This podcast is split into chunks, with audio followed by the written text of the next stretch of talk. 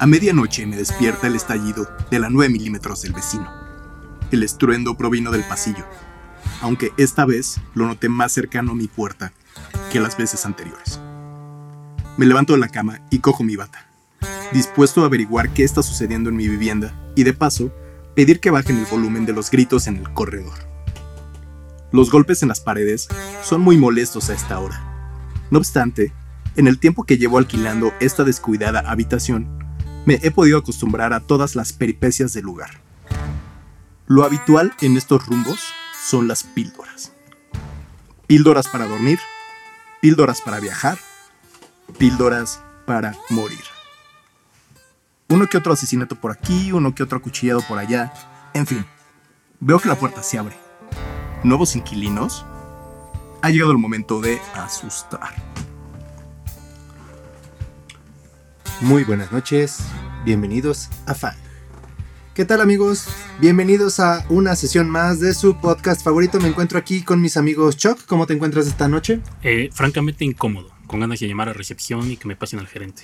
Ah, muy bien, muy bien, sí. Esperemos que sí te tomen la llamada. De este lado tenemos al buen Gerardo Camacho. ¿Cómo estás, amigo? ¿Qué onda, bro? Buenas noches, fans. ¿Todo bien por acá? ¿Qué te pasó, Chuck? ¿Por qué? Ah, luego, luego les platico, pero estoy feliz de verlos. Eso, eso, sí no, Eso no cambia. eso no cambia. Y pues, a ver, cuéntanos, cuéntanos, Jerry, de qué vamos a platicar hoy. Mira, esta sesión. Esta sesión la vamos a dedicar a los hoteles. Ujú. Hoteles. ¿Qué tienen en común los hoteles con el terror? Porque nos vamos, nos vamos de vacaciones. Nah, no es cierto. Como ya no es 14 de febrero, eh, no vayan haciéndose una idea de que es ese tipo de hoteles, ¿no? No, no, no, no, No, no. no, Estamos ya. hablando de, de hoteles. Hoteles malditos. Hoteles encantados. Que claro, se Hoteles. pueden cruzar, se puede pasar. Sí, Pero- yo me he sabido alguna, una que otra historia de terror en, ese tipo de hoteles que tú, que tú Sí, dices, claro, o sea, Chuck. no, no, no, no están excluidos, pero no es, no es solo sobre ellos, ¿no? No, no, no, no. O- a- Hoy vamos a hablar de, de ese otro tipo de hotel. Eh, Hablando de eso, ¿les ha pasado algo, alguna historia que tengan de miedo en hoteles? Pues a mí directamente no, pero sí conozco a, una persona muy cercana.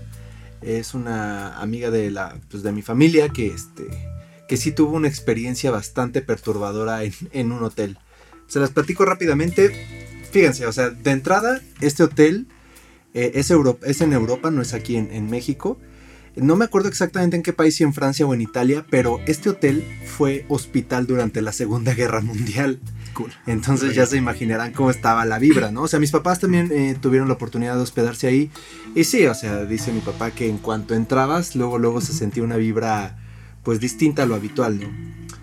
Eh, pues a él le, le pasó que se le movieron un par de cosas, o sea, que dejaban las maletas de un lado y regresaban a la habitación y estaban en otro, o estaban en otro, en otra, en otro orden, en fin. Pero a esta señora, ella pues se hospedó con- con- junto con su esposo y dice que a la mitad de la noche ella sintió como alguien la tomaba de la pierna, o sea, como una mano la tomaba de la pierna. Y no era su esposo. Ella se despertó y pensó que era su esposo y le empezó a decir, ya, ya, creo que se llama Jesús o Moisés, no me acuerdo. Vamos a decir que se llama Jesús. Y, ya, Jesús, ya, ya, no estés jugando, Jesús. Y voltea a ver a su esposo y su esposo roncando. Entonces sí, al día siguiente, o sea, ella dijo, no mames, o sea, me paralizó el miedo, pero sí, es una experiencia que pues ella vivió, nos la platicó y pues yo, yo le creo. Yo le creo. ¿Tú, Sí, Gerardo? Está, está cabrón esa, ¿no? Yo he tenido una. Digo que, que, me, que me acuerdo así bien, bien. Así poderla contar. Eh, una vez fuimos a. es- es- es- estamos todavía en Puebla, pero ya con los, límite- los límites con, Veracruz, güey, Por el pico de Orizaba. Nos quedamos en un pueblito. eh, de mi novia y, y yo en un cuarto y estaba su, su- su papá en otro cuarto, ¿no? Pero en las habitaciones en donde estábamos eh, eran las únicas que estaban de ese lado del hotel. Era un hotel muy viejo, un hotel como, no sé, como, como hasta se ve como medio revolucionario, ¿sabes? Como, como de ese estilo.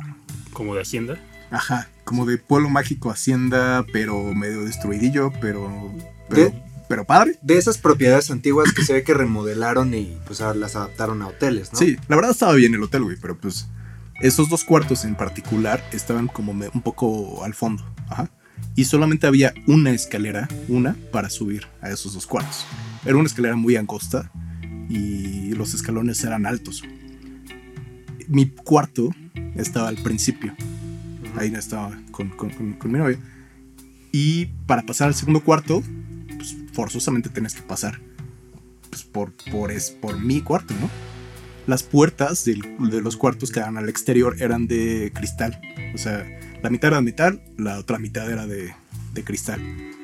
Y en un punto de la noche, yo creo que yo estaba viendo el fútbol americano Y pues mi novia estaba dormida y yo vi justo cómo pasó como una sombra, ¿no? O sea que de hecho llegó y se quedó enfrente de mi cuarto y yo estaba viendo la sombra nada más, pero dije, ah, pues tal vez es el papá de mi novia que, pues, no sé, tal vez salió, al- no sé, algo, el carro o algo. Entonces eh, vi cómo se cruzó hacia la otra habitación y ya después nunca regresó, güey. Entonces, dije, "Ah, bueno, así me quedé despierto un buen rato, pues digo, pues como una hora y media, pues evidentemente en ese tiempo pues ya tuvo que haber pasado algo, ¿no?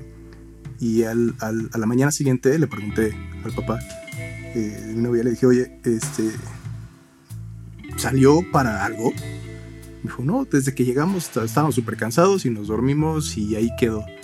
Entonces, siempre me quedé con la duda de qué chingados fue esa, esa Sí, sombra. ya. Ajá. Y pues te digo, en e- esas vibras, ¿no? Que se sienten en, en, en un hotel. ¿Tú, Choc, has tenido algo cercano? No, lo más horrible que me ha pasado es ver gringos borrachos.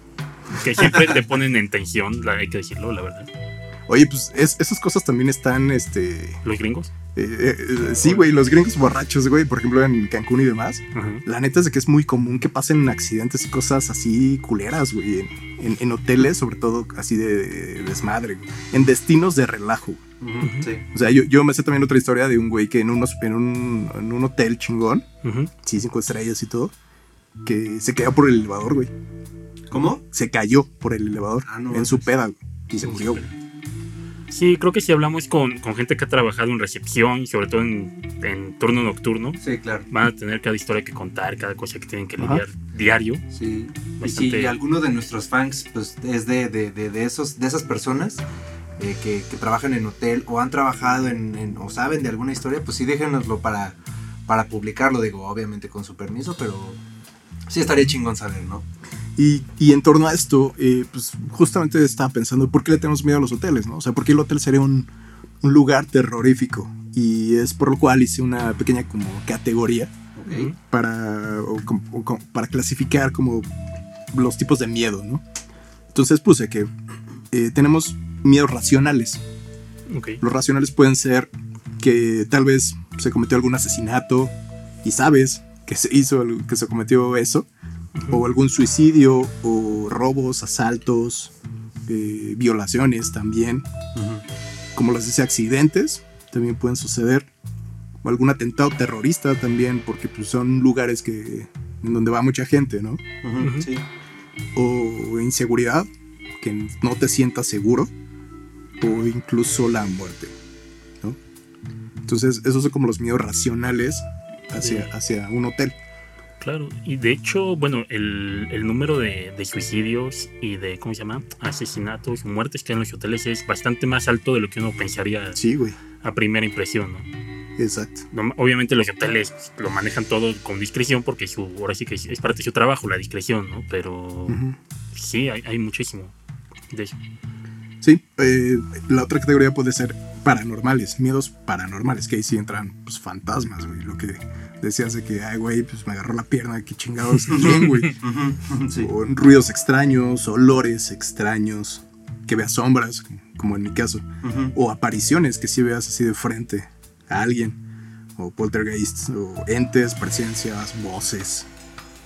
Todo eso, pues puedes, puedes clasificarlo dentro de los paranormales, ¿no? Que no sabes realmente pues, por qué pasa. Claro. Sí, que no le encuentras una explicación racional. Ajá. Eh, después Tenemos los hoteles temáticos, güey. Que esos también. Esos están chingones, güey. A mí me gustan. Los hoteles que son de leyendas, por ejemplo. Uh, Ah, Yo la ese, verdad ese no- tipo de temática. Ajá. Oh, Yo la verdad nunca me he hospedado en un, en un hotel así temático. Sé que existen y sé que están chingones, pero yo nunca he tenido la experiencia. de experiencia, ¿no? Mm, No, yo tampoco digo así con una temática eh, así elaborada, pues. Por ejemplo, no. estoy pensando en el Hard Rock de Las Vegas, ¿no? Que se que es hotel de rock. Ajá. O el Caesars Palace. Bueno, ahí ya me estoy yendo a hoteles de lujo, ¿no? Mm. Pero pues esos son como que los que se me ocurren. Hay uno que está en, en la carretera hacia Querétaro, aquí en México. Eh, que está creo que en Hidalgo justo, que es de, de la revolución, güey, justo. Y te levantan así a, a punta de gritos, güey. De, "Ya levántate, De- cabrón. que-". ¿En serio? Ajá, güey. Ajá. Y es temático, así totalmente. de- Suena chingona la experiencia y nos queda cerca, digo, a nosotros. Sí, pero bueno, eso no da tanto miedo, ¿no? Porque ya sabes a lo que vas. ¿no? Ajá. Lo que te saque dónde es cuando ves un pasillo X y no sabes que hay quién está al lado. ¿no? Ah, exacto, güey. Esos cuando- son más terroríficos. Eh, pero, por ejemplo, los que son conceptuales o de cabañas, güey, o sitios Mm. históricos, ah, ok, ok. este, ¿sabes? Sí, sí, sí. Y, y, de hecho, des- estaba viendo que hay uno de payasos en, en Estados Unidos. Un hotel de Payasos. payasos. Ajá. Entras y todo es de payasos. Los, la recepcionista y todos los que te administran son payasos. ¿Sí? Sí, güey. Ok. ¿Quieres ir, Chuck? ¿En dónde están, no sabes? Pues Ah, no, no me acuerdo bien. si, si algún, Sí. si algún día quiero cancelar una boda, sin decir que quiero cancelar una boda, voy a organizar la luna de miel ahí, Ajá. como para que digan, no, mejor este, la llevamos tranquila, tú, tú ve al hotel de payasos y luego vemos. Y la otra puede ser por antiguo uso. Mm. Eh, por ejemplo, castillos. Mm. O sea que los castillos pues, sabemos que tienen cientos de años y, y además pues que tantas cosas no han pasado en un castillo, ¿no? O sea que las, Claro. los castillos también tienen eh, mazmorras, tienen cárceles abajo, ¿no? Eh, prisiones, por ejemplo. Nah, Sí. pero prisiones que hayan adaptado a hoteles, no creo que haya, ¿o sí? Ah, sí, seguro. sí. Seguramente, sí. Seguramente. Ajá. Asilos, Ah, bueno, sí Ujú. también. asilos, cementerios, o sea que has constru- construido Así como el, el típico, el típico de la primaria, ¿no? De, no, es que la escuela está sobre un cementerio. Yo me Eh. enteré. Sobre un panteón. Por eso hay fantasmas, lo mismo, pero en hotel. Exacto. Yo alguna vez sí fui a un hotel que estaba, no sobre un cementerio, pero sí estaba enfrente del panteón. ¿Neta? Sí, estaba yo por Morelos. El, el mesón gitano, el rincón gitano, algo así. Saludos al rincón gitano. Sí, te asomabas a la ventana y este, sí, seguramente. escucho. Eh, sí, te asomabas a la ventana y estaban las tumbas ahí. bueno, O manicomios, güey, imagina. Que te vendan el. que ya no lo usen como manicomio tal cual, pero haya sido, fue en algún momento y te lo vendan, lo readapten como hotel. Ujú. Está cabrón. Sí, sí, sí. Toda esa vibra que dices, güey, to- to- todos esos sentimientos extraños lo que pasó ahí. Eso.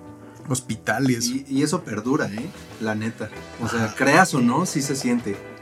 Un hospital, güey. donde los- en los hospitales, pues, se muere mucha gente Sí, también. exacto. en donde hayan muertes, ¿no? O sea, en un lugar común Ajá. que haya alguna muerte y pues no sabes. Bueno, y no solo una, ¿no? Un buen. No, incluso hasta ah, llega a haber, o sea, cuando están los, los lugares como en construcción, pues llega a haber muertes pues, como de los trabajadores, de los albañiles. Siempre. Y pues sí, yo creo que eso también, obviamente, influye en la vibra del lugar. Exacto. Sí. Y bueno, también la vibra de todos los hoteles, ahí, a fin- por definición, estás en un lugar en el que nadie está en su casa. Todos salieron, ¿no? Claro. Y hay miles de razones por las que, por las que alguien está en un hotel. Trabajo, vacaciones, está huyendo, se, lo, se- lo corrieron. Hay millones ¿no? de Claro. razones. Y eso contribuye. No sabes quién está al lado. ¿no? Hay gente que también fuera de casa como que pierde un poquito las, ¿cómo se le llamaría? Los límites ¿no? que se pone. O sea, como que siempre va un, un, un poquito más allá, se puede comportar diferente. O simplemente se siente, hay gente que pues, no le gusta estar fuera de casa, se siente mal, se le, se, se le intensifica cualquier angustia que pueda tener a veces, ¿no? Y todas esas cosas que, que no sabes que pasaron en tu habitación y vas y pues ahí pasas la noche. Ujú. Esa es una, lo que no sabes que ha pasado. Y la otra es lo que dices de qué está pasando en ese momento. güey. O sea, no sabes quién está a un lado de ti o arriba, abajo, ¿sabes? Ujú, sí. O sea, si, si lo piensas fríamente en la cuestión creepy, pues ya está muy, muy creepy. Estás compartiendo un edificio con un montón de extraños. Sí, güey. Tú lo- donde vives, entonces. Y, y no estamos hablando solo de hoteles de mala muerte. O sea, estamos hablando que de sea, todos, todos. En Sí, todos los claro. hoteles pasan todo tipo de cosas. Y pues llevando esto un tanto hacia la cuestión de la cultura pop en el horror, Ujú. eh, pues tenemos varias, varias, varias películas que justamente, películas y series, Sí. que, que- que han llevado este concepto, ¿no? Eh, como por ejemplo la primera psicosis de 1960, justo pasa en el Bates Motel. En el motel. Que después le hicieron su respectiva serie, Exacto, que, que es como una precuela. que duró cinco temporadas, tuvo 50 episodios. Esa, esa fue 2013 a 2017. Pero bueno, Psicosis eh, pues, eh, fue dirigida justo por Alfred Hitchcock y fue basada en la novela de Psicosis de Robert Bloch y inspira- e inspirada por los crímenes de Ed Gein. ¿Qué piensan si, eh, eh, por ejemplo, esta eh, dicen que fue la primera película probablemente slasher? ¿Qué opinan de esto? Sí, creo que algo así ya habíamos comentado en este podcast, que esa es de- considerada la primera película slasher. Y pues es un, es un es cine de culto, la neta. Es cine culto, sí. Sí, sí, no, es este. eh, Puede que haya sido la primera de muchas cosas, ¿no? También este, el final, el, el final supresivo, Sí. etcétera. Creo que ya lo hemos platicado, ¿no? Sí, sí, sí, pero adelante, adelante. Que no, que el mismo Hitchcock, bueno, cuando acababas de ver la película, se escuchaba la grabación, o sea, ponían en el cine la voz de Hitchcock diciendo, oigan, este, a su estilo, claro, no le diga, no le cuenten el final a sus conocidos.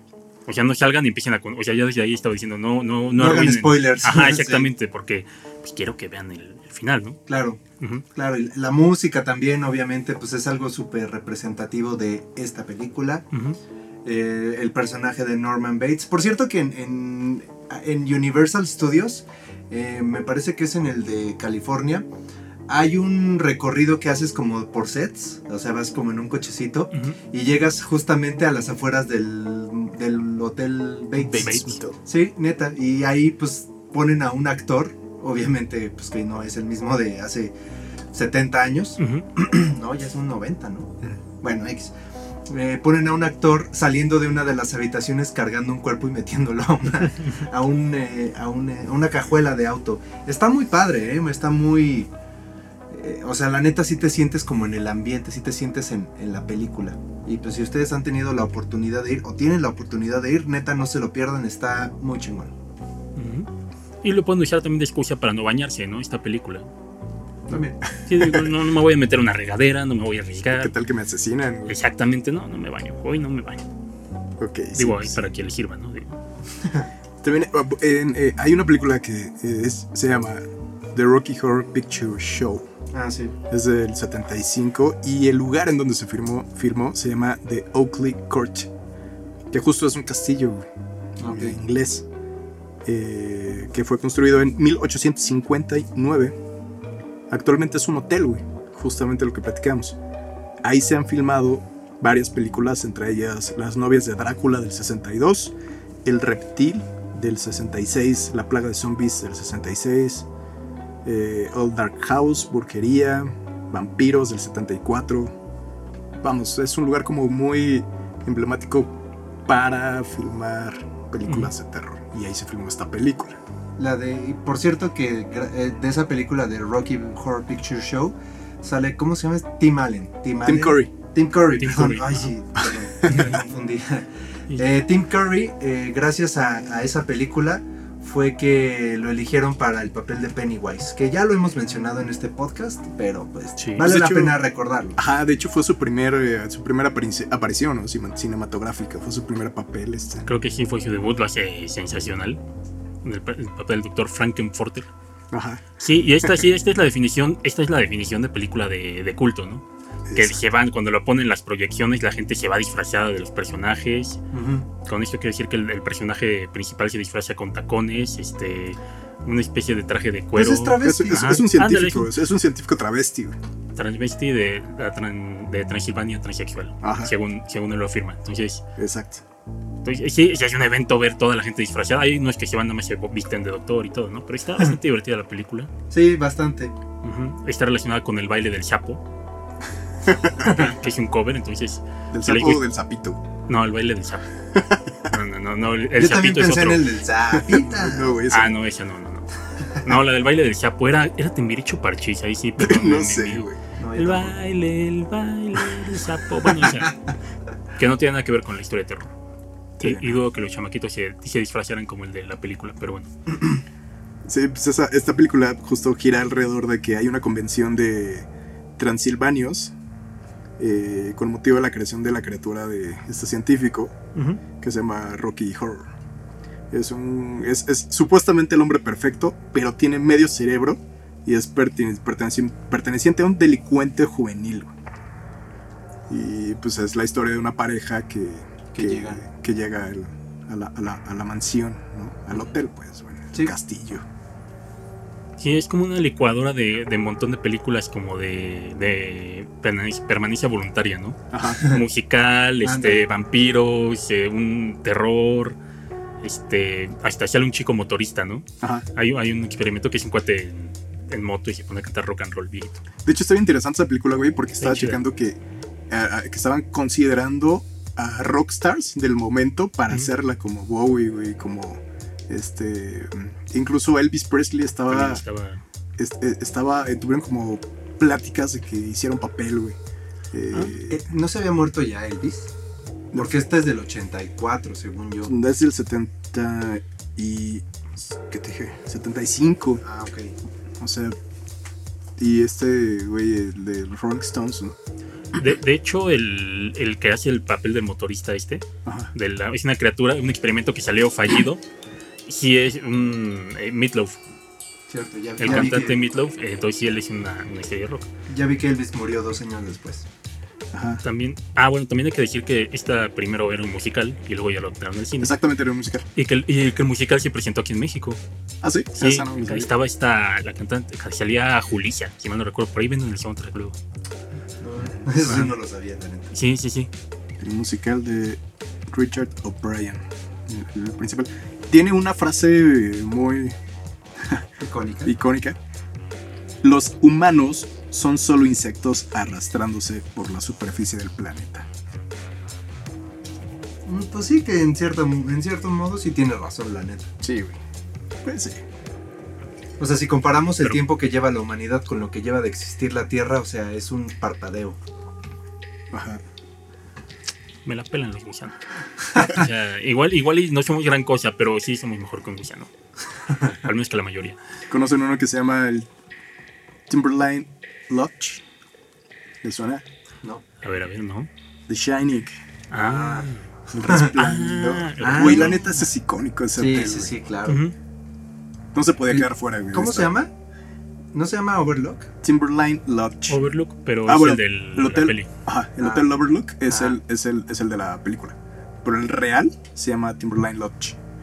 O sea, como, como el real. El hotel. ¿Dónde se filmó? Ujú. Ajá, Ah, ok. exactamente. Ok, ok. Sí, en la película es el Overlook. Y pues bueno, ya sabemos, basada en la novela de Shining de Stephen King y dirigidos, dirigida por Stanley Kubrick. Stanley Kubrick. Es- gran Esperemos un momento a que los ñoños del cine la hagan. Sí, exacto. ¿Listo? Stanley Kubrick, ajá. Y aparte, cagadamente, Stephen King, Stephen King la odió. Odia esa película. A pesar de que es, o sea, de que la crítica la, la adoró y los fans también, él en particular la odia. No le gusta. Porque la odia. No le gusta, no le gustó la adaptación de, de- de su novela. Es que se- hay, algún, hay varios cambios, ¿no? De, de entrada hay varios cambios, hay omisión de personajes. O sea, aunque a mí la neta me gusta mucho la música, este, pues, la fotografía y todo, todo lo que conlleva. La, la actuación de Jack Nicholson, pues sabemos que es espectacular. Pero sí, o sea, a pesar de eso, de todos esos puntos a favor que tiene la peli, Stephen King dijo, a mí no me gusta nada. Aquí mi duda es, ¿la escena del furro echándose unos Huawei estaba en el libro o la añadió Kubrick? La verdad no sabía No. decirte. Bueno, la escena, la famosa escena, bueno, ya Sí, famosa, sí, sí. la- sí, de, no sé si estaba o no. Igual, Aparte, se parece a la botarga de What the fuck, what does the fuck say? Igual eso le enojó a Stephen King. Igual decía, yo hice todo el libro solo para incluir esa escena y no la metieron. Que se joda. No sé, esa es una teoría que estoy poniendo, que teorías sobre esta película sobran. Esa es la mía. Y aparte tiene, le, le han hecho mucho, mucho homenaje a, pues, a lo largo de la historia del cine, tanto en películas como en series. Ajá. Sobre todo, así por ejemplo, el diseño de la alfombra, el patrón que tiene, pues ha sido muy... am, lo hemos visto en diferentes lados, hasta en Toy Story sale. El mismo patrón de la alfombra lo tiene en, en la casa de Sid. Y bueno, o sea, la música, eh, lo que ya, la escena esta de Here's Johnny. Ajá. O sea, esa la hemos visto imitada, parodiada, este, vuelta a hacer. Porque sabían que hay una, hay un, hay un remake de del Resplandor que dirigió el mismo Stephen King en 1990. Neta, no sé, güey. Échatelo. Fue una, una miniserie, en realidad, no es película, es miniserie tipo It, que ya la hemos comentado. Escuchen Ujú. ese podcast. Pero sí, en 1990 el mismo Stephen King dijo, ¿saben qué? Si quieren algo, si quieres algo bueno, tienes que hacerlo tú mismo. e hizo un remake de El Resplandor. Mismos personajes, eh, obviamente con ya con, con la adaptación como él la hubiera querido. Pero pues sí, o sea, es que no puedes compararla porque Stephen King a lo mejor es un gran, gran autor de los mejores del mundo, yo me atrevería a decir. Pero como cineasta no tiene el mismo ojo que Stanley Kubrick. No, claro. Está, No, sí, sí, sí. Para pero- nada. De hecho, estaba checando videos de la- del hotel actual Ajá. y sí me sorprendió mucho porque, bueno, de entrada, ahorita ya está remodelado, que de hecho mucha gente se quejó porque dijo, ah, lo hubieran dejado como estaba que en la película. que van solo por. ajá. Ajá. Eh, ahorita ya eh, las paredes son de madera, la, la mayoría, o al menos la mitad son Oye, de madera. ¿Y en, dó- en dónde está ubicado el, el Hotel Real?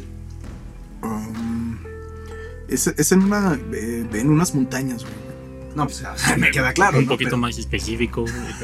Puede ser por el pico A de ¿cómo dices que se llama el hotel? Este, Es, es el hotel este, Timberline Lodge. Y Ah, ya lo encontré. ajá, este, este, este hotel ya, esto ya fue restaurado. Y además, eh, por los videos de los fans que, que- que han ido, Ajá. La verdad no se ve tan grande como en la película.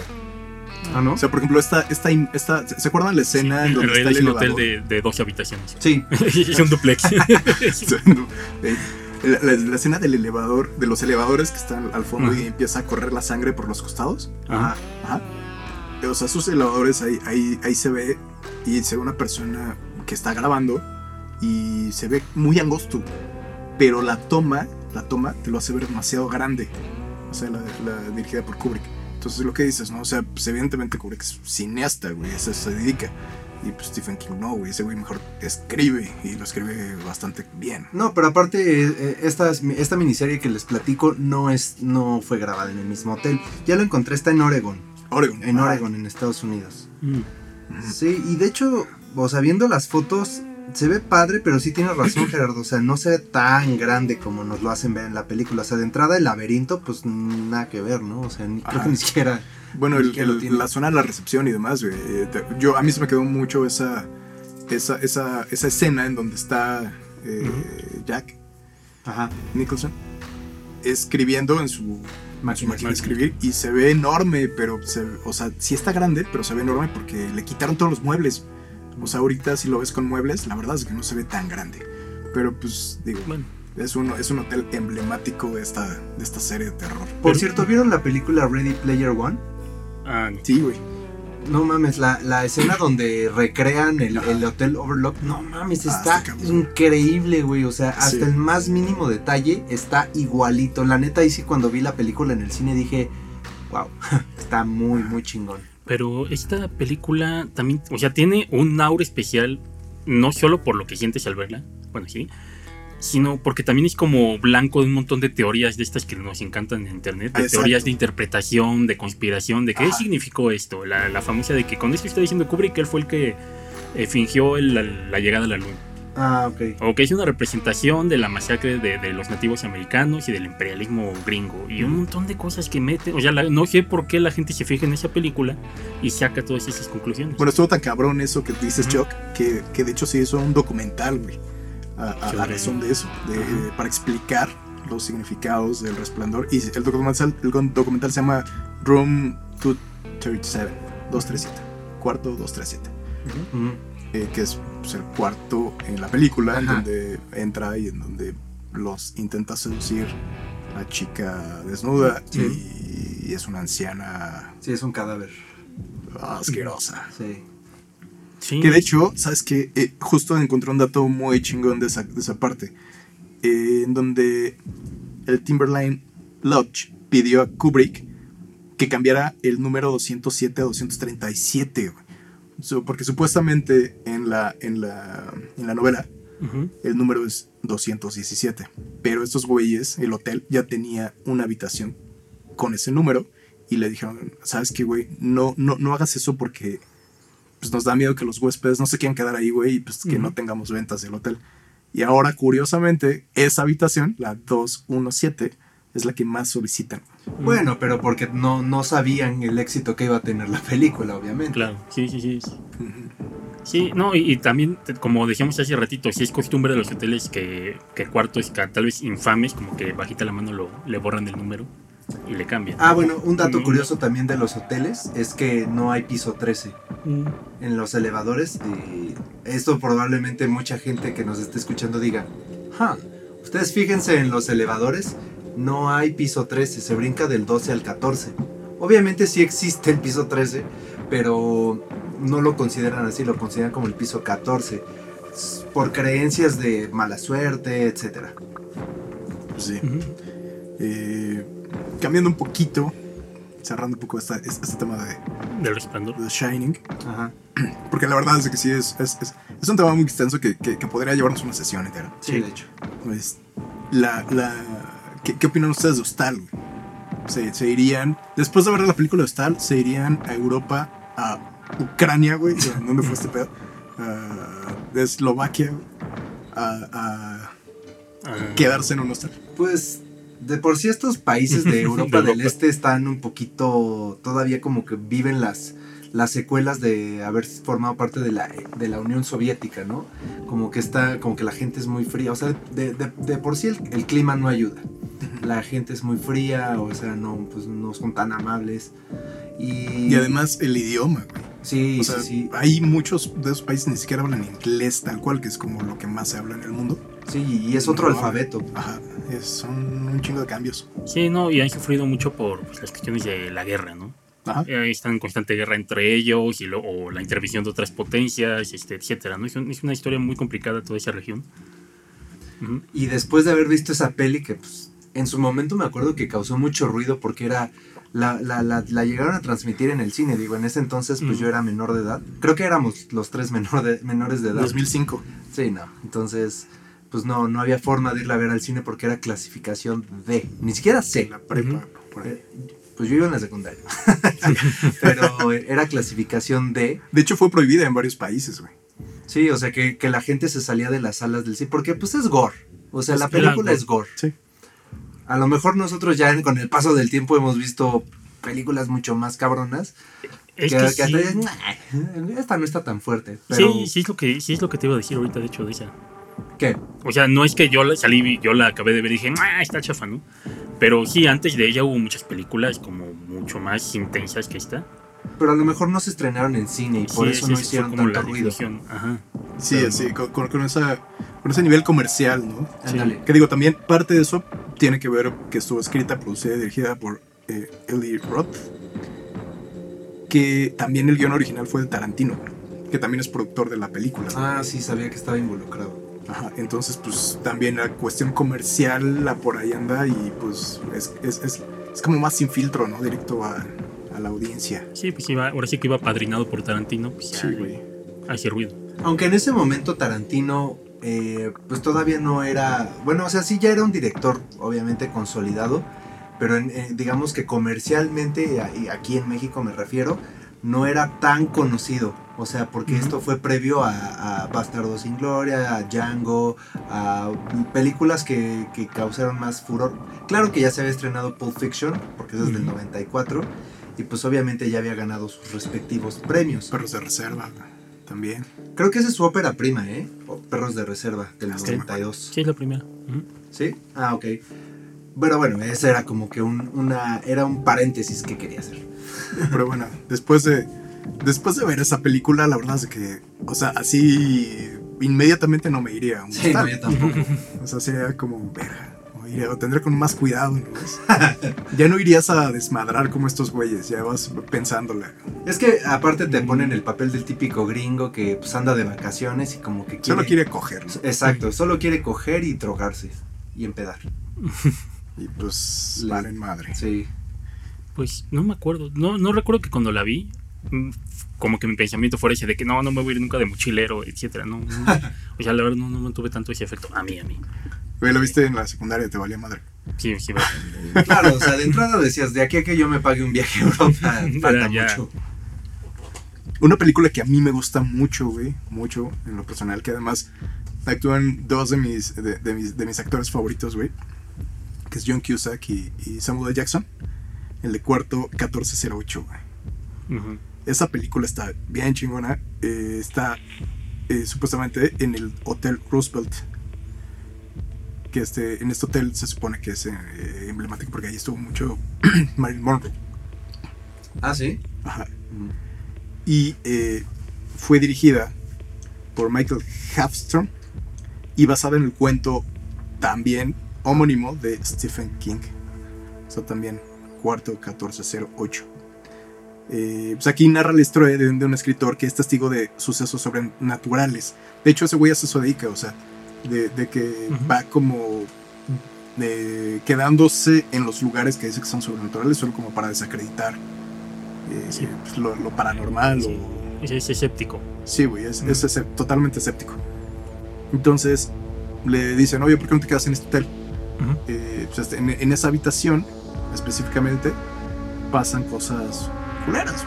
Ahí sí hay fantasmas y espectros y de todo. Pues este güey hubiera ido, por ejemplo, al hotel del que hablaste al principio que viste la sombra y te hubiera dicho, no, no mames, güey. Ah, sí, sí, una pero- sombra, era tal Sí. cosa. Aparte era de que iba y eso iba, güey. O sea, se quedaba despierto toda la noche, como tenía una grabadora en donde iba documentando eh, todo lo que pasaba.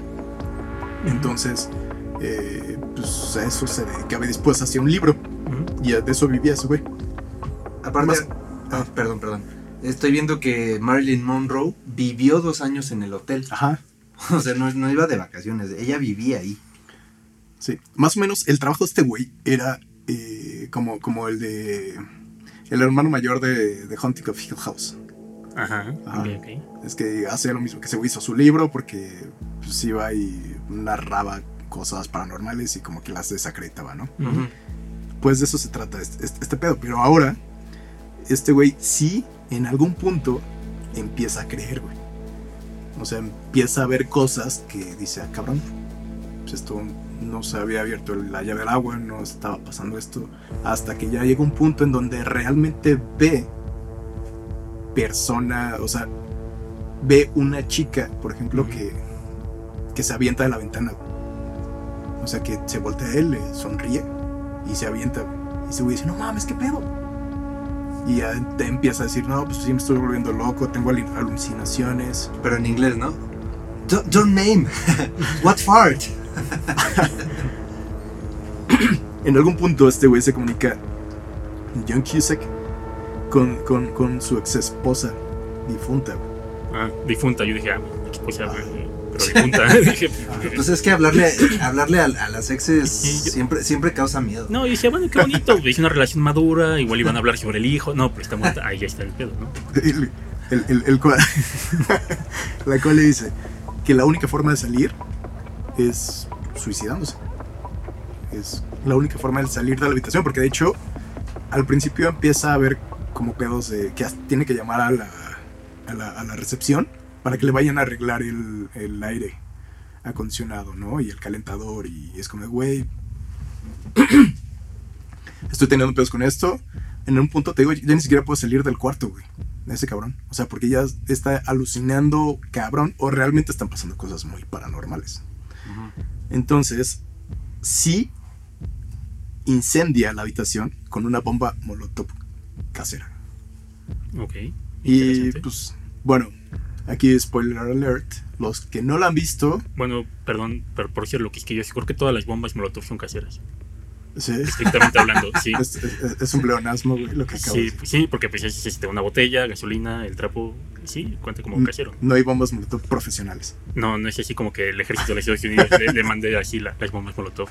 Le, le- le manda los cascos de Coca-Cola. Sí, exacto, vacíos, no, no, esa es la, ajá. Bueno, Saludos a todos los que hacen bombas molotov. Continúa, perdón, disculpa. los que, los que, los que ya la vieron, Ajá. pues aquí van unos datos interesantes. Los que no la han visto y la quieran ver, pues párenle aquí adelante unos 30 segundos. Porque hay dos tipos de final, güey, de ese pedo y está muy chido. O sea, el- en, en- en el final, bueno, el final eh, de la película Ajá. es de que pues finalmente los bomberos llegan y rescatan a este güey que se, eh, se apellida Enslin. Eh, y mientras este güey está en el hospital, eh, le cuenta a, Lily, que es su, su ex esposa, este, que, su esposa, que vio a Katie, que es su hija fallecida, en la habitación, pero ella no le cree. Y tras su recuperación, Enslin encuentra la grabadora que está usando y escuchan la cinta eh, en donde registró el encuentro con su hijo. O sea, sí estaba la voz de la niña. Entonces es, una evidencia, ¿no? De que sí había estado la niña ahí. Es el final 1. Y el final 2, porque dijeron, no, está muy melancólico que la chingada. eh, es tras incendiar la habitación, Michael Enslin no consigue salir de ella y se muere ahí mientras ríe histéricamente en el suelo. Y en su funeral es enterrado junto a su hija. Eh, Samuel Jackson escucha la grabadora y descubre que Mike mantuvo una conversación con su hija fallecida y le dice, papá, ¿en dónde estás? Asustado, mira por el retrovisor y ve el fantasma de Mike durante un segundo. Después, se ve al fantasma de Mike saliendo de la habitación 1408, la maldición se ha roto y Mike descansa en paz junto a su hija. Ese es como el, era el alterno, Ajá. que es como el que nunca salió, ¿no? Que, ay, ah, ah, bueno, de cuando se trata de esos finales alternos, Ujú. muchas veces están mejor que los que vemos en cine, la neta. Sí, güey, exacto.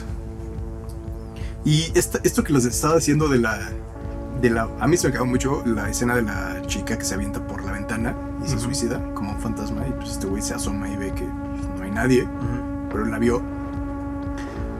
Todo e- e- este tipo de cosas fueron tomadas de un hotel que sí existe en la realidad, que también de ahí se hizo, eh, por ejemplo, basado para hacer la de American Horror Story, la de Hotel, y es el Hotel Cecil. Sí, sí, sí. Hotel Cecil. Sí, para, para quienes Cecilio. están familiarizados con el tema, eh, pues sí, ya, ya saben de cuál hablamos. De hecho, recientemente se le hizo un documental en Netflix.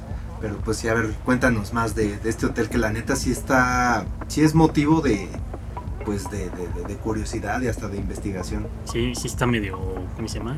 Creepy. Erizo, ¿no? Sí, Sí, sí, sí, sí. Sí, sí pasan cosas muy cabronas ahí. Pues ese hotel es, es catalogado como uno de los hoteles embrujados más Embrujados. embrujados. Porque puede estar poquito embrujado y muy embrujado. Embrujado leve. más, más, más, culeros del mundo. Ujú. O sea, porque sí han pasado chingos de cosas eh, desde ahí. Y, por ejemplo, es un lugar en donde es, es clásico que veas fantasmas. De hecho, la- la- por ejemplo, la lectura del principio está basada justo en, en este hotel.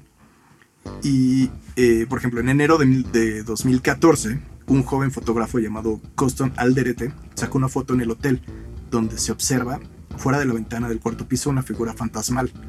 La prensa divulgó la foto con un poco de imaginación, parece verse una figura translúcida de pie en la cornisa. Y sí, se ve, han tomado como fotos, han tomado videos, eh, incluso hay el video de este cuate de YouTube que, eh, que, que sube, que vive enfrente del hotel. Sí. ¿Qué nos dice Toño? Sí, güey. Pues el vato cuenta, o sea, es un videoblog y el vato cuenta que, que tiro por, o sea, la- de, de entrada la ventana de su casa da directamente al hotel. Y dice que en más de una ocasión ha visto sombras, ha visto em, gente, o sea, a pesar de que el hotel está en teoría cerrado, Ajá. eh, ve, ve- ve gente en las habitaciones, ve que se prenden las luces, pues sí está creepy. Y yo creo que ver fantasmas en ese hotel co- como que es lo menos gacho que puede pasar. Sí, güey. Efectivamente, sí. Sí, o sea, eso es como que lo más leve. Con la historia que se carga, sí está. Exacto. Pues mira, por los años 40 solía decirse que si no tenías dinero y estabas desesperado, el Hotel Cecil era el sitio adecuado para ir a acabar con todo. También era ideal para cualquier actividad ilícita. Con cientos de habitaciones, cero control y rodeado de tuburios, el Cecil prometía ser el epicentro de las crónicas policiales sin causar alboroto. Aparte, el barrio está bien gacho, está feo. Sí, esto es lo, lo curioso, porque si ves el Hotel Cecil, pues se ve que es una construcción con, con intenciones de alto pedorraje, ¿no? Quieres ir a un hotel elegante, quieres ir a un hotel, pues, como de zona más chic, ¿no? O sea, si llega Marilyn Monroe, ellos encantados, pero está en este, en este barrio que, pues, es- no es este peligroso, ¿no? Lo que pasa, güey, y esta, esta es parte de la historia del hotel y está chingona, es de que este hotel fue fundado en 1927. Ahí abre sus puertas al público, 1927. En 1929, bueno, para esto, eh, esa- en, en ese momento, esa zona era una zona chingona, por decirlo, ¿no? O sea, una zona, eh, pues igual y Afluente. de alcurnia, Ajá. ajá. Pero tenía muy pegadito, muy pegadito una zona, pues ya este, marginada Ujú. que se llamaba Skid Row. Entonces, en 1929 viene la, la Gran Depresión y como estaba muy pegada a esa zona, Ujú. eh, empezó Skid Row, se empezó a comer El, manzanas y se comió al hotel, güey. Entonces es un hotel muy chingón, o sea, el- de hecho el lobby está poca madre, o sea, acabados de lujo, ese estilo Art Deco está chingón. sí, sí. Pero en este punto, debido a la Gran Depresión, ya estaba inmerso en un lugar horrible, güey, para vivir. Sí, que, que Row creo que es como el nombre general de lo que se le llama pues, zonas marginadas Ajá. Ah, es el, ajá, como el genérico, ¿no? Como Ajá. decir chinampas. Es, es como si aquí en México pones un hotel, em, no sé, ¿qué hotel así es como de lo? Es como si pones un pinche Caesar Palace en medio de Catepec, Ajá. o sea, de que la neta es un, o en medio de Tepito. Sí, las zonas van cambiando y pues obviamente em- se, se nota, ¿no? La diferencia. Sí, Ajá. entonces, Sí, entonces, pues este era un lugar, pues, sí, ya se convirtió, en vez de ser el hotel de lujo, se convirtió realmente en un tugurio, güey, en donde no, pues no podía pasar todo y no había ley, güey. Y aún así recibía sus, eh, sus inquilinos, ¿eh? Sí, sí, sí, porque justamente lo que hicieron fue que también el hotel estaba desesperado por ganar dinero y los primeros pisos los puso para rentas mensuales. Entonces, eh, me parece que el, que el, el costo por día eran 14 dólares. Eh, pues que era muy poquito, güey. sí. Y también por mes, pues también te bajaba un tanto y pues la gente más bien iba a vivir ahí, pero pues en un... O sea, los, los, los, los demás baja todo, ¿no? Moral, güey, este, asesinos. Ahorita vamos a ver Sí. Realmente qué. aparte es una ciudad como Los Ángeles, ¿no? Que es una, es una ciudad enorme, o sea, no es una ciudad pequeñita, no es así, no, no, no, es Los Ángeles, una Los- está en Los Ángeles, ¿no? sí, güey. Sí, un- donde encuentras todo, ¿no? Sí. Pues bueno, el primer suicidio documentado, documentado fue en 1931. Fue un suicidio. Ajá. Fue un güey llamado W.K. Norton. Tenía 46 años y se había registrado con otro nombre. Eh, murió en su habitación después de haber ingerido veneno en cápsulas. Ujú. Ese güey lo encontraron muerto y fue como de, ah, llámenlo al policía, la chingada. Y ya. De hecho, lo que tú dices en el documental de Netflix, hay una entrevista con una, la recepcionista que duró 10 años o más de 10 años en el hotel ahí. Entonces está interesante poder saber como su, su, su punto de vista, ¿no? O sea, ve- verlo. Claro. Pero bueno, este es el primer caso, Norton, de que fue un suicidio. En 1932, Benjamin Dodich, de 25 años, fue encontrado por una mucama del hotel y se había disparado en la cabeza. En julio de 1934, el sargento del cuerpo médico del ejército norteamericano, Louis Borden, tenía 53 años, se rebanó el cuello eh, con una navaja de afeitar. Es que, o sea, imagínate, tan solo en esa década ya ve cuántos casos ya hubo y, pues, güey, o sea, el hecho de que haya habido una muerte ahí, o dos, o tres, o diez, o mil, o las que hayan sido, obviamente ya va, ya va pesando en la, en la vibra del lugar, como habíamos dicho en un principio. Exactamente. Aunque estadísticamente hablando, creo que es muy probable que todos y que nos escuchan hemos, hayamos estado en algún cuarto de hotel en el que haya pasado algún hecho sangriento. Eh, güey, eso es lo Y creepy. no lo sepamos, ajá. Pues en marzo del 37, Grace Magro cayó de una ventana del noveno piso y su cadáver quedó enredado en los cables telefónicos. güey. No se pudo comprobar si fue suicidio o homicidio. En enero de 1938, el bombero de la Infantería de Marina de los Estados Unidos, Roy Thompson, de 35 años, saltó del último piso y cayó sobre el techo de vidrio de un edificio vecino. De hecho, en algún punto llegó a tener tantos suicidios que así le llamaban el hotel del suicidio. Mm. Porque pues la gente iba a ir a suicidarse. Sí, sí. En mayo del 39, el oficial de la Armada Erwin Nablet, de 39 años, fue hallado muerto luego de haber ingerido veneno. En enero de 1940, la maestra Dorothy Seger, de 45 años, también tomó veneno para suicidarse. En septiembre del 44, Dorothy Jane Purcell, de 19 años, que compartía su cuarto con su novio, comenzó a sentirse mal. Como no quería despertar a su pareja, se metió al baño y allí sorpresivamente, según dijo, dio a luz a un bebé, güey. O sea, decía que no sabía que estaba embarazada. Ok. Ajá. Bueno. Como pensó que estaba muerto, lo arrojó, lo arrojó por la ventana. El pequeño cuerpo cayó en el edificio contiguo. Qué Y, pues, fue acusada de asesinato, pero exculpada por demencia. También hay otra versión que dice que, que no quería que su pareja se despertara por los, pues, los lloriqueos del bebé que acaba de nacer. Y la desesperación y lo lo. mató. Ajá. Ajá. Sí, Está cabrón, güey. Sí. En 1947, Robert Smith, no, no ese Robert Smith, otro Robert Smith, de 35 años, se tiró de una de las ventanas del séptimo piso.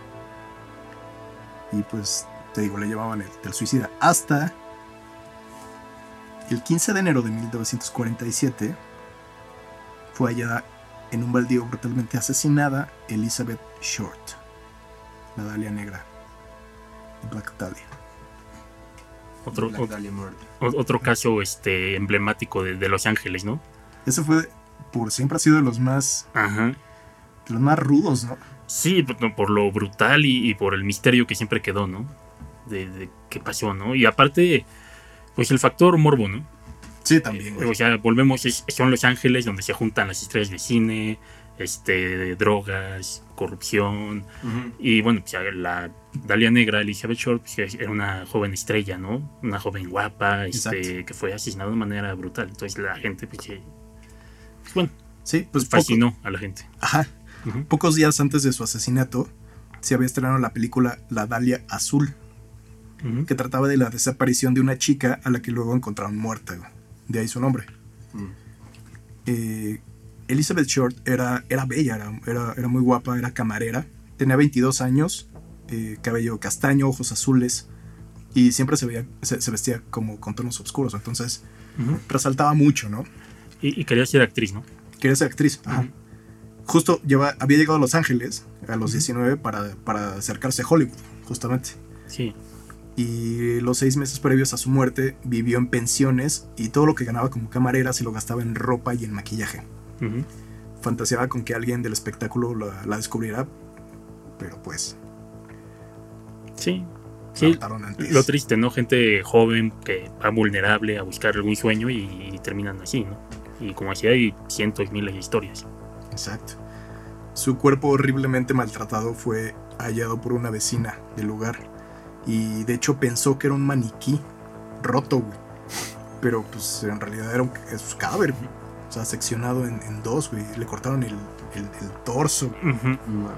O sea, la verdad está, está horrible, güey.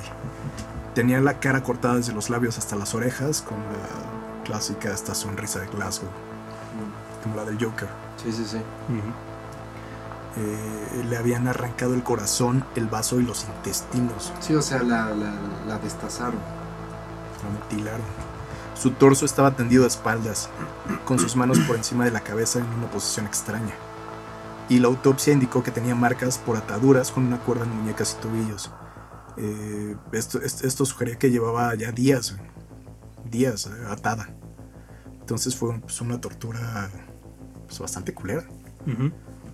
Eh, El 23 de enero de 1947, su asesino llamó al editor del periódico Los Angeles Examiner y dijo estar preocupado porque no estaban cubriendo la noticia del crimen. güey. No mames, neta. Anticipó que les iba a enviar elementos pertenecientes a la víctima y al día siguiente llegó al diario un paquete que contenía su certificado de nacimiento, fotografías y una agenda que tenía escrito en su tapa el nombre de Mark Hansen. Entonces, pues eh, Hansen y otros, otros hombres fueron considerados sospechosos y pues bueno, por mm, distintos motivos y pues tenían buenas coartadas y demás, no pueden comprobar nada y salieron, salieron libres. Sí, Eh, también hablamos de tiempos en los que era muy difícil probar este tipo de, de actos, ¿no? Ya, ya, ya habíamos hablado, creo que de asesino, bueno, un poquito de, de una época. Ahorita, ahorita con lo de los, ¿cómo se llama? Pues los estudios de forenses, tantas cámaras, todo eso, pues es más, es más difícil, ¿no? Entonces, este, pero pues en esos tiempos era dificilísimo. Había muchísima gente que se salía con la suya. No había los medios. Exacto. Y aquí el último que la vio con vida fue el recepcionista del Hotel Cecil. A las 10 de la noche del día 9 de enero, cuando ella dejó el bar, cruzó el lobby y salió a la calle.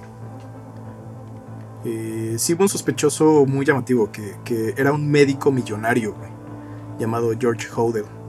Eh, su propio hijo, el investigador privado, Steve Hodel, descubrió en un álbum de su padre en 1999 una foto de Elizabeth Short. Empezó a investigar y terminó convencido de que su padre era quien la había asesinado, la Black Dahlia. Los indicios que lo llevaron a semejante afirmación fueron que George Hodel era médico y tenía los conocimientos requeridos para los cortes que sufrió el cadáver. O sea, no eran cortes así Sí. Sí. aleatorios, ¿no? Y pues la precisión. Eh, su consultorio médico estaba situado a dos cuadras del Cecil. Varios testigos dijeron haberlos visto juntos, y una hija lo había denunciado por abuso sexual. La posición del cadáver le recordaba a un cuarto llamado el Minotauro, a un cuadro, perdón, Cuadro, el Minotauro, cuyo autor, eh, llamado Man Ray, era un amigo cercano de su padre. Y el auto que vieron los vecinos en la escena era muy parecido al de George. Su padre estaba, había estado justo en esos días solo en la mansión que poseían en Hollywood. Entonces, pues este güey era el principal sospechoso. Recuerda un poco esos detalles a, a los crímenes de Jack el Destripador, ¿no? Sí, Ajá. de hecho. Eh, sobre todo el detalle de que era un médico, ¿no? Etcétera. Exacto. En las grabaciones que le hicieron a George, eh, Holden hablaba de abortos clandestinos y decía saber que la policía lo consideraba el asesino de la Dalia Negra. Y según Steve, las autoridades tenían pruebas, pero no lo apresaron porque temían que destapara una serie de tratos ilegales que había entre médicos, abortistas y agentes policiales. O sea, corrupción y pues un acuerdo y ahí muere y hasta la fecha no se sabe en concreto qué pasó con ese caso. Pero es un caso súper icónico Ujú. eh, súper sonado en mediático y pues viene también de aquí del CSO. Por eso legalicen el aborto, no mames. Ya, ven, ven- ven lo que provoca. Exacto. Ya. Pero bueno, En octubre del 54, Helen Gurney, de 55 años, empleada en una firma papelera, se arrojó del séptimo piso y estaba registrada con otro nombre. El 11 de febrero del 62, Julia Frances Moore, de 50, salió desde el octavo y su cuerpo golpeó contra la baranda del segundo. El mismo año, en octubre, Pauline Otten, de 27 años, después de discutir con su marido, se lanzó del noveno. En su caída, güey, ujú. mató a un peatón llamado George Giannini de 65 años. güey. Qué mala onda. Y Mal qué día. mala suerte. O sea, tú vas caminando sin deberla ni temerla y de repente te cae. Pisa la musiquita. Tran, taran, taran, taran, taran, Muy taran. pedo, güey. Sí. Está, co- está como este pedo de las, de las muertes eh, más estúpidas de la historia, güey. Ándale. Sí, pe- Deberíamos sí, hacer sí. uno así, pero. Prepárate. Tal vez sí. El 4 de junio del 64 hubo otro homicidio. Este esta, esta vez fue Goldie Osgood. Goldie. Pigeon Goldie. Que era una operadora telefónica del hotel. Ya retirada que continuaba viviendo ahí. Una anciana de 79 años. Y además era muy apreciada por todos los residentes. Los, Ujú. los de los que estaban ahí viviendo. Su, se- su apodo se lo ganó porque pues le daba de comer a las palomas. A, a palomas. Goldie Pigeon Goldie. Eh, fue encontrada muerta en su cuarto. Había sido violada, apuñalada y estrangulada con una alfombra. Y su dormitorio había sido saqueado. Sus vecinos de habitación dijeron que la habían visto momentos antes de ser asesinada. Pocas horas después del crimen, un hombre llamado Jexby Ellinger, de 29 años, fue detenido y acusado por el hecho. Había sido visto caminando cerca de donde ella estaba alimentando los pájaros y tenía la ropa manchada con sangre. Eh, no hubo demasiado empeño oficial para dilucidar el caso y en poco tiempo el acusado fue absuelto. Otra vez. Y pues así sigue y sigue la, la lista Mm, La lista, ajá. de, de estos... Sí, solo, solo habla muy de, de un piso del hotel, ¿no? Solo Sí, del güey. quinto piso, ya, Eso- ya nos vamos. Este. Sí, güey. Ah, pues bueno, era, era un hotel que tenía 700 habitaciones, güey. Sí, 700. Eh, chequen este otro caso, güey. En el 76, Jeffrey Thomas Paley, de 26 años, compró un rifle y subió a la azotea. Y desde esa altura disparó 15 tiros hacia abajo, solo para demostrar, güey, que, pues, que podía hacerlo, güey. O sea, que, que nadie lo iba a detener. El güey entró al hotel, se subió con su rifle.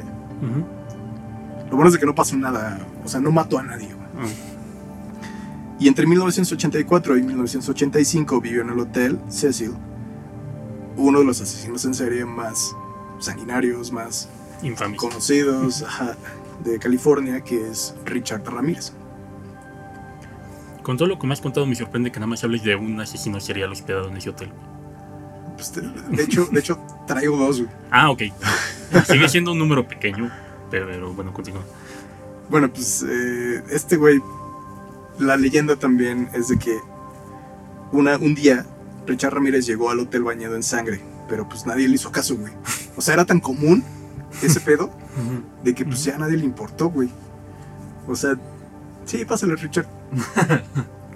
Eh, No, no estuviste ocupado, ¿eh? No. Una noche agitada, ¿verdad? ajá. Y pues bueno, también, pues ese güey justamente dijo, no mames, aquí no, aquí voy a pasar súper desaparecido, pues sí, se quedó viviendo allí un rato. Entonces, se cree que justamente durante su estadía cometió gran, gran parte de sus asesinatos, ¿no? Y pues que era como su, su cueva, ¿no? Ujú. Este, e- él vivió en el piso 14 güey, y, y pagaba 14 dólares la, la noche. Lo, lo que les decía, mató a 14 personas que se tenga registro. Fue detenido en el 85, gracias a que una de sus víctimas sobrevivió y pudo escribirlo, y pues fue condenado en el 89. Curiosamente murió en el año 2013, el mismo año que Elisa Lam fue hallada muerta dentro del depósito De, De agua. de agua. Sí, ese es el de los casos recientes más famosos de este hotel. Ajá. Está. Ese está bien. ¿Y por qué? O sea, es que este caso, digo, de por sí ya, ya escuchamos que la historia de este hotel es bastante truculenta, pero este caso en particular de, ¿cómo se llama, perdón? ¿De Richard? No, no, no, de la... Ah, de Elisa. Elisa Lam.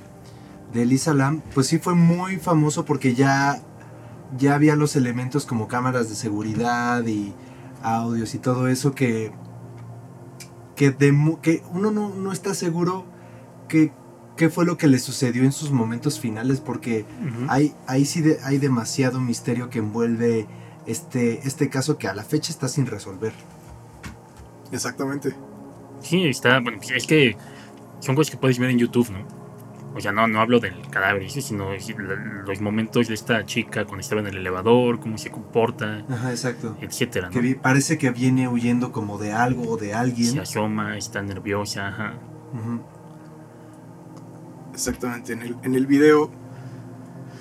Pues bueno, también el caso, digo, ahí está el documental de, de Netflix. Pues también echen un ojo, porque pues sí es, es, es otro punto de vista, ¿no? Eh, sí te presenta que hay como diferentes eh, cuestiones que no, no, no se ven claras, ¿no? O sea, no, no, vamos, no está sobre el pedo, o sea. Ella era una chica canadiense de ascendencia china. Y, lo, y bueno, sí se sabía que tenía problemas de depresión y que tomaba antidepresivos y ese tipo de pastillas, ¿no? Ujú.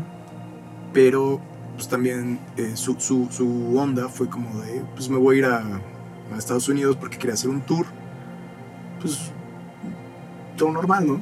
O sea, una, una chica universitaria que, que quiere encontrarse, que quiere viajar, güey, hacer nuevos amigos, bla, bla, bla.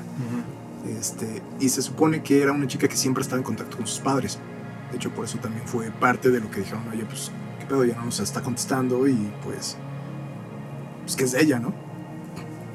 Y en el video que, que, que pasan, que fue justo momentos antes de su muerte, eh, pues se nota cómo sube al, al elevador. Ahí va, lo, sí, está en YouTube lo que decimos. Eh, y empieza a picar todos los, todos los números, pero de una fila, ¿no? Solo de uno en específico. Y se ve que se asoma como si alguien lo estuviera persiguiendo. Eh, pues también está rara. la- A mí lo que sí me hizo muy extraño fue la cuestión de la puerta, güey. O sea que se sale, o, o incluso ella estando dentro, la puerta se tarda un chingo en cerrarse. güey. Sí. O sea, como si alguien estuviera deteniéndolo desde fuera o... Supuestamente en el documental dicen que ella apretó el, apretó el botón de sostener puerta y que duraba dos minutos eso, eso, eso de puerta abierta. Pero pues eso es demasiado. Sí, O sea, sí, sí, en ningún elevador es así. O sea, a lo mucho dura unos 10, 15 segundos más la puerta abierta y se cierra. Ay, sí puedo ver. Sí, hay atascado. demasiado misterio en torno a este, a este asesinato porque hay cosas que todavía a la fecha como que no, no hay, mm, todavía no hay una, una explicación racional. No cuadra. Exactamente. Sí, pues el, el 19 de febrero de 2013 hallaron el cuerpo de Elisa Lam y los peritos forenses catalogaron su muerte como un ahogamiento producto de, brote, de un brote por su bipolaridad. Aseguraron que no había indicios de que hubiera sido un asesinato, ni que hubiera sido intento de violación, porque pues no encontraron nada al respecto. Pero aparte estuvo cabrón cómo, cómo fue, porque, o sea, lo último que se supo de ella fue este video del, del, del Del elevador. elevador. Pasaron, eh, creo que hasta días, pasaron, pasó como una semana. Ajá, cuando los residentes del hotel comenzaron a notar que el agua de, de la llave salía de color café y sabía mal y todos pues, dijeron, ¿qué pedo, no? Fue, cuando, fue entonces cuando fueron a revisar los tanques y sí, efectivamente ahí estaba su cuerpo que ya llevaba varios días ahí, ya llevaba, ya estaba en estado de descomposición. Pero además, algo interesante es de que lo encontraron boca arriba, supuestamente. Cuando se supone que los ahogamientos, pues eh, eh, siempre encuentras el cuerpo boca abajo. Flotando boca abajo. Entonces, eh, esto se explica supuestamente por la cuestión de que, como se estaba usando mucho ese tanque, pues generaba como, como aire, como, esa, como, como burbujas, ¿no? De que iban girando el cuerpo. Pero, y algo también, o sea, que todavía te digo, no hay forma, o sea, lo que dicen es que como no, no había forma en la que esta chica se pudiera meter a este tanque. O sea, no había forma porque incluso para sacar el cuerpo los bomberos tuvieron que hacer un hoyo por debajo del tanque para poderlo extraer. Es lo que dicen, o sea, no es como un tinaco de agua que tú vas y le Levantas la tapa. y te puedes hasta meter, ¿no? Sino que Aparte eran enormes. son unos tanques herméticos, o sea, que están herméticamente sellados y no hay forma en la que una persona se pueda, se pueda meter, o sea, no, no tienen una puertita, no tienen una entrada. Entonces lo que dicen, ¿cómo chingados? O, o se metió sola, o la metieron, o quién sabe Ah, qué- además qué estaba desnuda, güey. Estaba desnuda cuando la encontraron. Entonces por eso dijeron, ah, seguramente la violaron y la mataron y la echaron aquí. Ajá, Pero también dijeron después, ah, no, pues no, no hay re- eh, como restos o, Sí. indicios de violación. Exacto. Ni que, ni que tomó algún estupefaciente, nada. Ajá. O sea, que se le encontró en el cuerpo las pastillas que tomaba para la depresión nada más. Pero pues nada como extra, supuestamente. Que también eso es lo que, lo que, lo que argumentan del video del elevador. ¿no? De, ah, se drogó y por eso estaba viendo algo que no estaba ahí. Sí, a- aquí Pero- creo que sí hay un poco de elementos sobrenaturales, la neta. La neta sí, está bastante Está creepy muy ese caso. errático, ¿no? Sí. Ahora, la otra, la otra cosa que dicen de por qué estaba desnuda era de que pues ella en su, en su... Supuestamente ella se metió sola y en cuando se dio cuenta, güey, eh, intentó salir, pero la ropa le pesaba mucho. Y entonces pues, ella misma se desnudó adentro del tanque porque la ropa la encontraron abajo, ahí al fondo. Y por eso estaba desnuda. Esa es una razón que dan los peritos forenses. Pero pues la neta es de que este caso, junto con todos los demás del CSI, Ujú. pues, son casos bastante creepy. Es un hotel con una con un aura de Sí, que, malignidad. que por alguna razón sigue operando. Sí. Bueno, se supone que ahorita a la fecha Ya está, no, ¿verdad? está cerrado. cerrado. No tiene huéspedes. Pero aún así hay gente trabajando en él. De hecho, a raíz de esta, de esta onda, este, hicieron una un, un- un cacho del hotel, lo renombraron como Stay in Main. El caso es que lo remodelaron porque pues, estaba ya de la chingada. No, no le habían metido eh, mantenimiento durante años. Y actualmente, al parecer, lo que dicen es de que justo están sacando esta nueva info como para como medio publicitario para que Para. abrir el hotel y que vayas a quedarte ahí. Que también hay un chingo de gente que pues justo por el, el, el, el, pues, el morbo, güey, o la experiencia de de- decir, ah, pues me quedé en el CECIT, pues van y, y ahí se, se meten. Y escuchan fang. Seguramente sí escuchan funk, güey. Creo que un mensaje de aquí es que hay que dejarle propina al personal de limpieza del hotel. Tienen que lidiar con mucho, no sean cabrones. Es un trabajo difícil. Pórtense bien, o sea, la gente está fuera de sus casas y se le hace fácil orinar afuera de la taza del baño. Este, pongan los papeles donde les digan que deben dejar los papeles, porque no.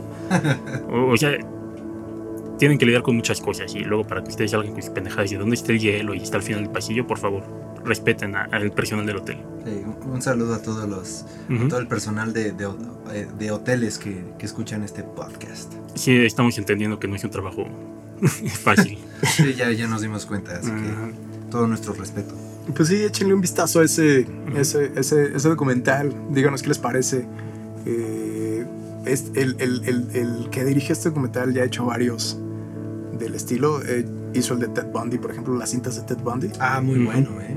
Ajá, y este y el, y el de- el documental de Metallica de Some Kind of Monster entre otros tantos ha hecho un chingo de el estilo no este Pues bueno, tal vez hablamos mucho de suicidio el día de hoy, eh, nada más no queda de más el mensaje, si se sienten mal, si se sienten solos, pues busquen siempre a alguien, siempre hay alguien, Ujú. no están solos, busquen ayuda y bueno, abrazo, ¿no? No, no, yo creo que también hay que dar este mensaje ya que hablamos tanto, ¿no? De ese tema. exactamente sí Ujú. claro que sí Sí. sí Y si tienen, como les dijimos al principio, si tienen alguna anécdota, alguna historia escabrosa que sepan de hoteles, pues mándenosla, escríbanosla en los comentarios en nuestras redes, se las recordamos, arroba fanhorrorsite en Instagram, arroba fanhorror en Twitter, fanhorrorsite en Facebook y fan, eh, fan en- también tenemos canal de YouTube.